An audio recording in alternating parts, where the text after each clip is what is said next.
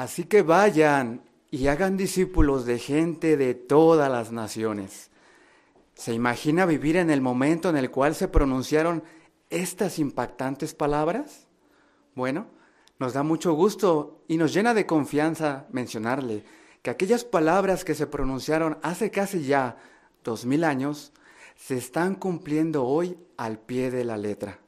Así es, por toda la tierra, más de ocho millones de personas hemos aceptado la invitación de conocer acerca de Jehová y de sus propósitos, y de tal manera que nosotros podamos estar convencidos de que, de que obedecer las leyes que encontramos en su palabra, es decir, la Biblia, y dirigir nuestra vida mediante los principios que encontramos en ella, es lo mejor que podemos hacer en nuestra vida.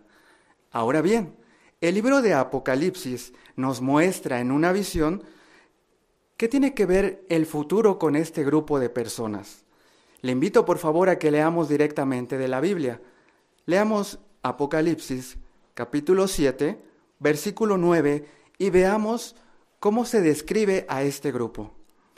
Si ya lo tiene, Apocalipsis capítulo 7, versículo 9 dice, Después de esto, vi una gran muchedumbre que ningún hombre podía contar. ¿De dónde era esta gran muchedumbre?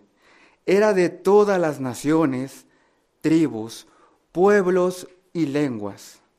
Hagamos un breve paréntesis a esta parte de la lectura.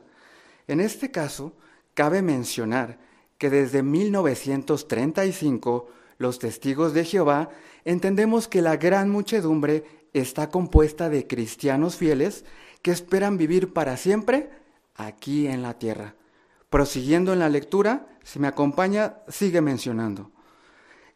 Y estaban de pie delante del trono y delante del cordero. Iban vestidos con túnicas largas, blancas, y llevaban hojas de palmeras en las manos. Ahora bien, ¿qué caracterizaba a esta gran muchedumbre? Bueno, si tomamos como referencia que esta parte de la Biblia es una visión, encontraremos la interpretación de manera simbólica. La gran muchedumbre se caracterizaría en esta parte de la Biblia por dos situaciones. La primera, que estaría de pie. Bueno, la Biblia cuando hace referencia a esta expresión, en algunas ocasiones hace referencia a una posición favorecida o aprobada.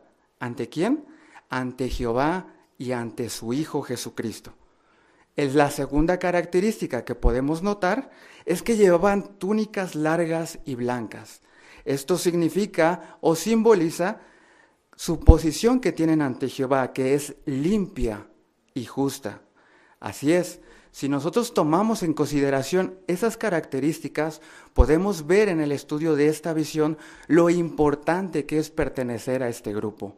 Pero, ¿qué otra característica tendrá la gran muchedumbre?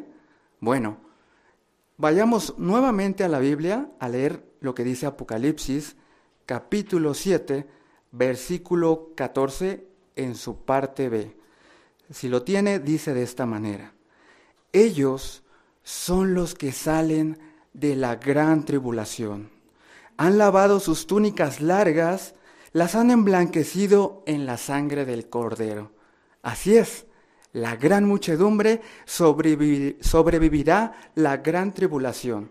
El hecho de que la Biblia utilice la expresión salgan de la gran tribulación muestra que este grupo sobrevivirá a ella.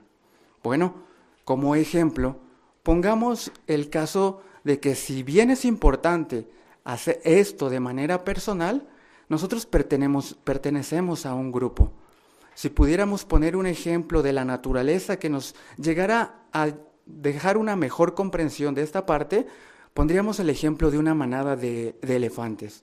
Los elefantes son criaturas fuertes que tienen una gran longevidad, que tienen muchas características que los hacen tener descendencia y, vivir en una manada. ¿Se imagina usted un pequeño elefante que acaba de nacer y tiene que emprender un viaje largo? ¿Cómo sobrevivirá? Bueno, la naturaleza muestra que eh, hay alguien que dirige a ese grupo de elefantes. Si hay algún depredador, protegen, protegen en este caso al más pequeño, al más débil. De igual manera nosotros, si tenemos la intención, pero sobre todo el conocimiento de que debemos de afrontar esto por nuestros propios medios, pero que contamos con la oportunidad de formar parte de un grandioso pueblo, nos daremos cuenta la importancia que es formar parte de la gran muchedumbre. Así es. Ahora bien, que hemos analizado qué es la gran muchedumbre, qué bendiciones le dará Jehová a este grupo. Bueno, la Biblia también revela en su palabra, en este caso, lo que sucederá. Acompáñenme, por favor, a leer lo que dice Apocalipsis capítulo 7, ahora en los versículos del 15 al 17. Dice de la siguiente manera, por eso están delante del trono de Dios y le dan servicio sagrado día y noche en su templo. Y el que está sentado en el trono extenderá su tienda sobre ellos. Ya no pasarán hambre, ni volverán a tener sed. Tampoco los castigará el sol, ni ningún calor abrasador, porque el Cordero que está en medio del trono los pastoreará y los guiará a manantiales de aguas de vida, y Dios le secará toda lágrima de sus ojos. Así es, llegará el momento en el que este grupo de personas estén más cerca de su Creador, protegidos, así como en esa manada de elefantitos. Ya no existirá la muerte ni el sufrimiento. Es por ello que debemos de reflexionar. ¿Está usted pasando por algún problema económico o familiar? Sin lugar a dudas, estamos experimentando diferentes tribulaciones que nos están preparando. ¿Para qué nos están preparando?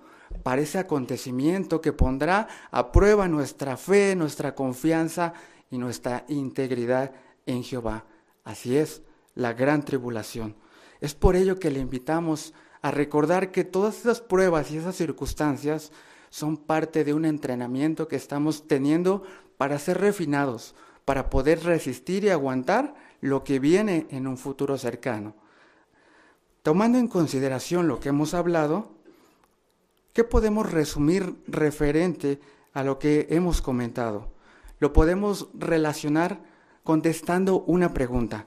Vayamos a nuestra guía de actividades en la página número 2 y contestemos la pregunta, ¿qué debo de hacer yo para formar parte de la gran muchedumbre? Lo que debemos de hacer, con base en los puntos que hemos analizado, es apoyar de todo corazón la soberanía de Jehová. Sí, si nos esforzamos por ponernos de parte de la soberanía de Jehová, estaremos formando parte de esta gran muchedumbre. ¿Qué más tenemos que hacer? Tenemos que tener una posición limpia y justa ante Jehová.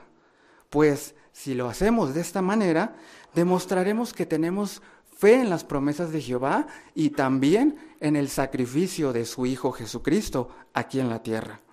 De igual manera, lo que tenemos que hacer es adorar a Jehová con constancia y con mucho esfuerzo.